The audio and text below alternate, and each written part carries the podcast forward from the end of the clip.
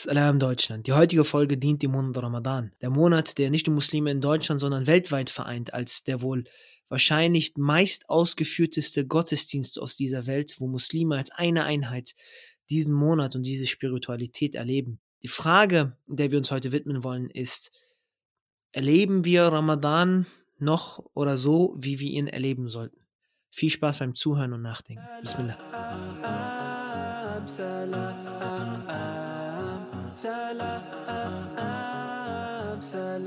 So, Bismillah. Ähm, starten wir die Folge relativ plump, einfach mit, mit dem Gedanken, wie erleben wir selbst Ramadan?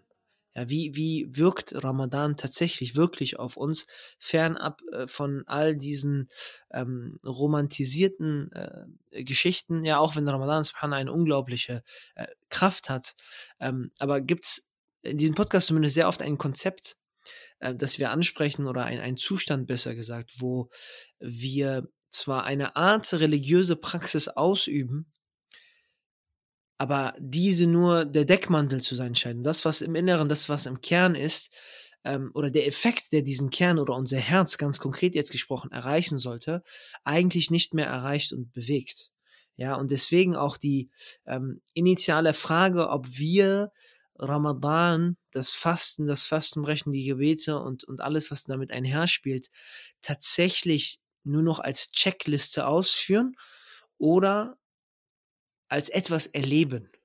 Als etwas erleben, was unser Herz berührt, was unser Herz schützt, was unser Herz reinigt, was uns und unser Herz sozusagen größer und stärker macht. Und das soll jetzt hier kein äh, Motivationsgerede oder ähnliches werden, auf gar keinen Fall, sondern einfach nur mal wirklich dar dar also darüber nachgedacht, ja. Ähm, und äh, der, der Begriff Checklist passt ganz gut und das soll keine Kritik sein oder ähnliches, um Gottes Willen, ganz und gar nicht. Aber eine Sache oder Trends, die, die in den letzten Jahren sehr äh, wie sagt man, äh, sehr, sehr oft gesehen hat und auch so teilweise als Pflicht, ja, wenn du keinen Ramadan-Plan hast, dann äh, na, hast du hast du falsch geplant oder du hast schon geplant zu versagen und all das Ganze. Also um Gott, um aller Liebe, ne, es soll hier nicht darum gehen, dass man nicht planen soll oder vorausplanen soll für seinen Ramadan. Ja, ähm, aber man darf eine wichtige Sache nicht vergessen und zwar, äh, wofür dieser Plan letztendlich dienen sollte. Ja, das ist etwas, was vielleicht einen Rahmen setzt. Ja, etwas, was einen auch vielleicht strukturiert von Tag. Ja, gerade auch Leute, die das unbedingt brauchen. Ähm, aber ganz und gar nicht ähm, ist der Plan oder dieser Rahmen das, was quasi diesen Effekt auf unseren Ramadan haben wird. Ja, weil ähm, jeder, der, jeder, der irgendwie in einer Form ein Projekt, ein Event oder sonst was organisiert hat, weiß ganz genau, du kannst so viel planen, wie du willst. In der realen Situation sieht die Welt dann plötzlich dann immer anders aus. Ja, und ich kenne sogar Fälle, wo dann diese Planung und alles durchgeplant hin und her dann zu einem negativen Effekt bis zu einem Burnout passieren kann, wo man die ersten drei, vier Tage richtig durchzieht, alles wirkt organisiert und danach wirft man den Plan einfach weg, weil ähm, es, es war zu viel dann doch am Ende und es war zu viel strukturiert und organisiert. Denn wir müssen verstehen, wir sind am Ende des Tages auch nur Menschen. Ja, und äh, keine Maschinen oder Roboter, die einfach eine Sache strikt folgen können und abarbeiten können und diese Checkliste ab, abarbeiten und Co., sondern ganz im Gegenteil.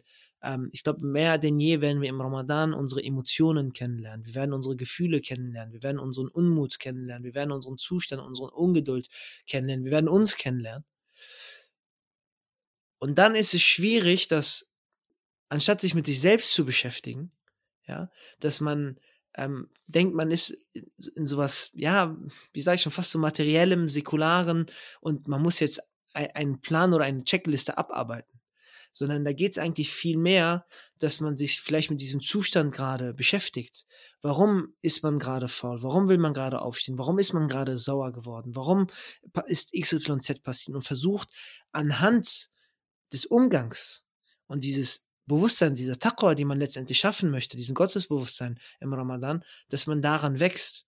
Ja, und vielleicht ist dann ähm, ein klassisches Beispiel, ähm, zwei Verse, zwei Seiten weniger, die man Koran gelesen hat, äh, aber dafür sich darum bemüht hat, sich in Kontrolle zu halten, äh, Mehrwert äh, gewesen letztlich. Ja, das, wie gesagt, soll nicht heißen, man soll kein Koran lesen, man soll äh, keinen Plan haben für den Tag oder ähnliches, sondern es wirkt nur so, dass ähm, mit all den Duas, die man sprechen soll und all den Sachen, die man lesen soll und all den Vorträgen, die man hören soll und all das, wo, worauf man sich vorbereiten soll, ähm, dass, dass man vergisst in der Planung, dass diese Sachen auch nur ein Mittel zum Zweck eigentlich sein sollten, um die eigentliche Ramadan-Erfahrung zu, ähm, zu erhöhen letztlich, ja. Und äh, ich meine, Ramadan ist der Monat des Korans und wenn man direkt die ersten Verse äh, aufschlägt, ohne jetzt äh, irgendeine ähm, eine Interpretation ähnlich zu sehen, aber man merkt einen Begriff oder eine zentrale Einheit direkt schon hervorstehen in den Anfangsversen des Koran und das ist das Herz, ja, da wo Allah spricht, dass in den Herzen Krankheit gewisser Menschen ist. Ähm, und äh, unmittelbar offensichtlich hat der Koran äh, ein, ein Effekt und der Ramadan und die Taten drumherum, diesen Effekt auf das eigene Herz. Und daran merken wir, dass dieser Monat etwas eigentlich komplett Immaterielles ist und auch sein sollte. Und das ist vielleicht so der nächste Punkt, der auch nicht falsch verstanden werden sollte, aber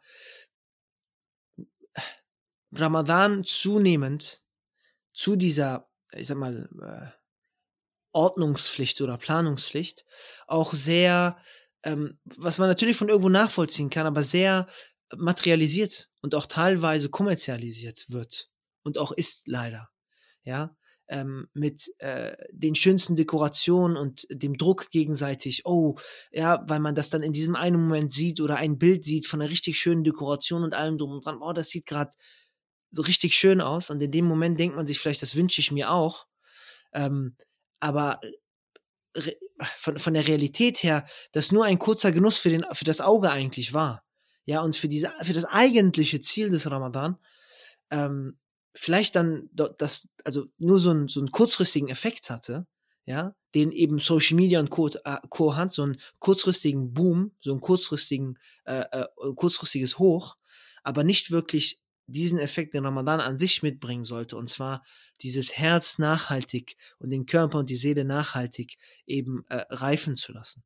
Ja, und, und das ist so ähm, tatsächlich, also in der Höchstform sieht man das dann in ja, manchen Erwartungen, sei es in der eigenen Familie, sei es im Freundeskreis, sei es im Bekanntenkreis oder allgemein, ja, beim Essen an sich, ja, diesen Konsumgedanken oder diese Konsumwille oder diesen Konsumpflicht.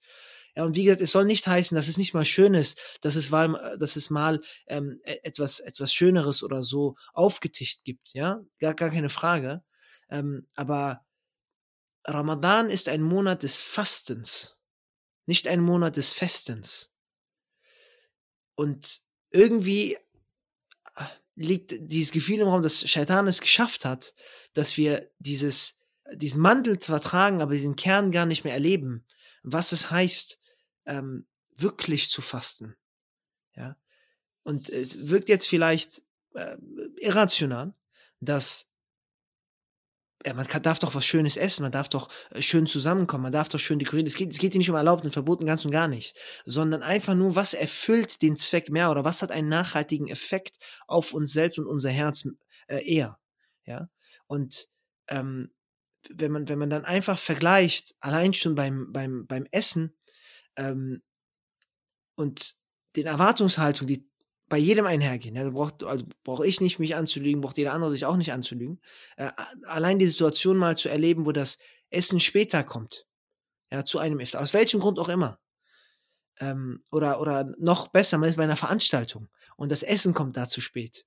Ähm, wie man im Raum ne, schon teilweise fühlt oder spürt, wie Menschen ungeduldig werden, äh, teilweise auch negativ, als hätten sie ähm, nur gefastet, um dann essen zu können, falls das Sinn macht, anstatt zu fasten, um sich selber reifen zu lassen und um diesem Fastenprozess zu reifen. Äh, und äh, mit einem ganz wichtigen Anekdote, und zwar eine Frage, die mal gestellt wurde, ähm, ah, Eid ist nicht mehr das mal, was es mal war. Ja, und offensichtlich kann Eid nicht mehr das sein, was es mal war, weil wenn man 30 Tage lang ein Fest hatte, 30 Tage lang gefeiert hat, 30 Tage lang äh, mehr oder weniger ähm, eigentlich am Abend nur das nachgeholt hat, was an einem, einem Tag gefehlt hat und nicht nur nachgeholt hat, sondern darüber hinaus. Und äh, nichts gespart hat und sogar im Überfluss hatte und sogar zu viel hatte und man wegschmeißen musste und all diese ganzen Sachen, was gibt's denn dann zu feiern danach? Ähm, dann, dann ist da ja gar kein Kontrast mehr. Ja.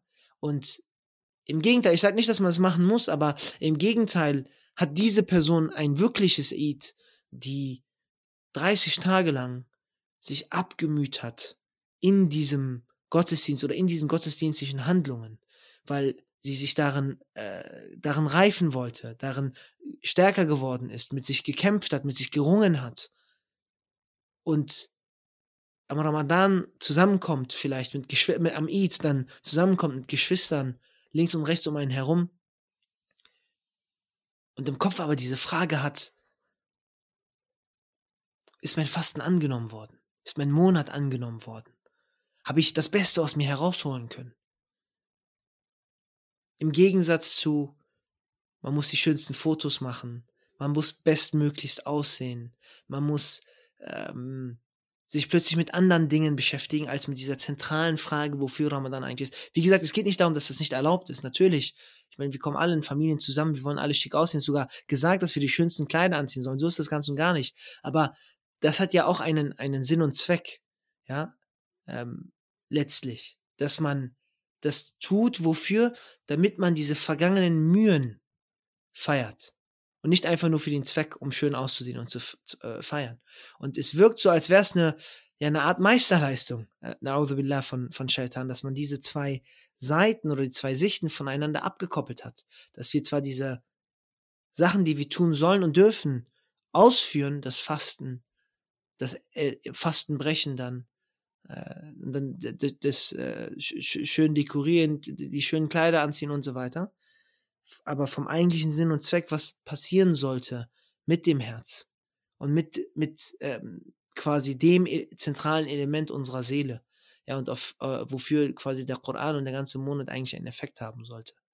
Und ähm, es, es, gibt, es gibt so einen äh, Redner im australischen Raum, der hat so schön gesagt, ja, mittlerweile wirkt es so, ja, wenn man teilweise Social Media verfolgt, äh, Shaitan hat elf Monate lang gearbeitet, er ist froh, wenn er diesen einen Ramadan frei hat, weil der Sinn und Zweck und die Seele dieses Monats, ich will es nicht so formulieren, aber es wirkt, als sei es abgestorben.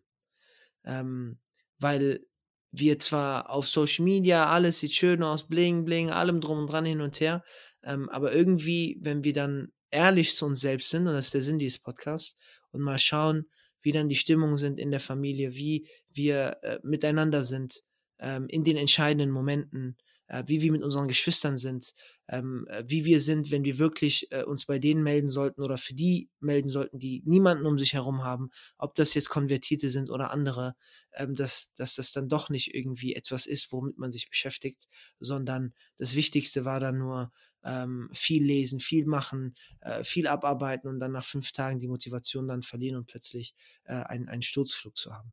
Ähm, und äh, der, der Gedanke vielleicht jetzt auch zu Beginn Ramadan oder wenn man es in der Mitte von Ramadan oder sonst was anhört, ist wirklich ähm, nicht ein, ein, eine Demotivation gewesen, sondern dass man reflektiert und sich befreit von irgendeinem Druck links und rechts um sich herum. Ja, egal was man sieht, egal was man hört, egal was andere machen, egal wie krass andere Leute irgendwas durchziehen, wie oft sie den Koran lesen und so weiter und so fort. Das Wichtigste ist, dass jede Person seine eigene Reise im Ramadan hat und dass jede Person wachsen muss. Und das kann sie selber nur am besten steuern. Und ob das jetzt mit einem Plan ist oder ohne einen Plan ist, wichtig ist tatsächlich nur, dass man, dass man diese Liebe einfach spürt. Ja, Allah subhanahu gegenüber, um ganz offen zu sein. Genau in den Momenten, wenn man schafft, ähm, nicht weil ein Plan etwas diktiert hat, sondern weil man kaputt ist, man eigentlich nicht mehr kann und jetzt nachts zum Gebet aufstehen soll oder Koran lesen soll, dass man nichts das macht, wenn man sagt, ha, ich wollte noch meine äh, 20 Seiten schaffen oder ich wollte noch diese Seiten schaffen oder das schaffen, sondern eigentlich bin ich kaputt. Ja Rob, ja Allah, aber ich liebe dich. Deswegen stehe ich jetzt auf und, und mache das, in der Hoffnung, dass ich diese Liebe zurück verspüren kann. Dementsprechend ähm, als Abschlussgebet, möge Allah uns nicht nur Ramadan erreicht haben und auch die nächsten Ramadane und viele Ramadane erreichen lassen, sondern auch, dass Ramadan uns erreicht und unsere Herzen erreicht. Und in diesem Sinne, wo auch immer ihr seid, möge Allah euch reichlich segnen, stets recht leiten und bis zur nächsten Folge. Salam.